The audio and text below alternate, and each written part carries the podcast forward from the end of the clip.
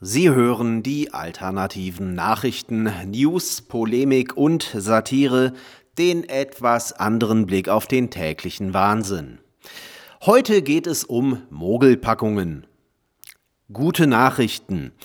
Die Bundestagsfraktion der CDU hat ausnahmsweise mal etwas richtig gemacht, nämlich das von der SPD geforderte Demokratiefördergesetz abgelehnt. Nun darf man fragen, was die CDU dagegen hat, die Demokratie zu fördern. Ganz einfach. Egal wie man zur Demokratie, der größten Vollverarschung der Menschheitsgeschichte steht, aber sie muss nicht gefördert werden. Sie ist in der Verfassung verankert, gesetzlich klar definiert, dann gibt es Wahlen und das reicht. Es bedarf keines zusätzlichen Gesetzes, um etwas zu fördern, das völlig klar ist.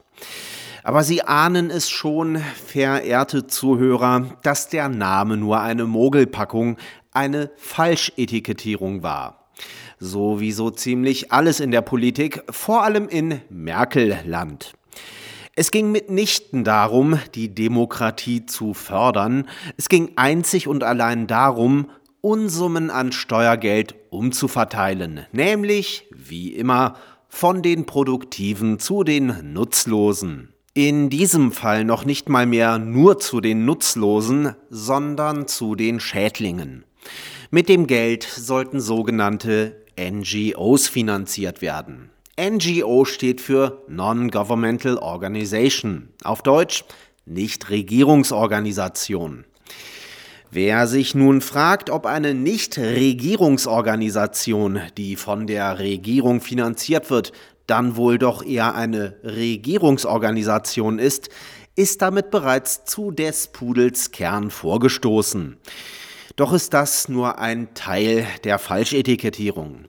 Der andere Teil ist der, dass die Kohle vornehmlich an gewaltbereite linksextreme Kriminelle fließen sollte. Also Merkels Schlägertrupps von der Antifa, deren vornehmliche Arbeit darin besteht, Anschläge auf Büros und Wahlkampfstände der AfD sowie auf Privathäuser und Autos von AfD-Mitgliedern und anderen Regierungskritikern zu verüben. Gerne auch mal auf die Mitglieder selbst oder andere Regierungskritiker. Es ging also um nichts anderes als die gewaltsame Unterdrückung jedweder echten Opposition. Das ist die glatte Perversion von Demokratieförderung. An dieser Stelle ein ausdrücklicher Dank an die Abgeordneten der CDU, die das erkannt und sich dagegen gestellt haben.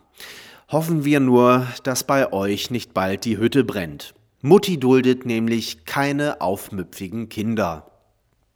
Brave New World. Eine Studie der schwerstkriminellen Organisation Vereinte Nationen besagt, dass die Menschen in Deutschland seit Beginn des Corona-Dauerlockdowns vor über einem Jahr glücklicher sind als vorher.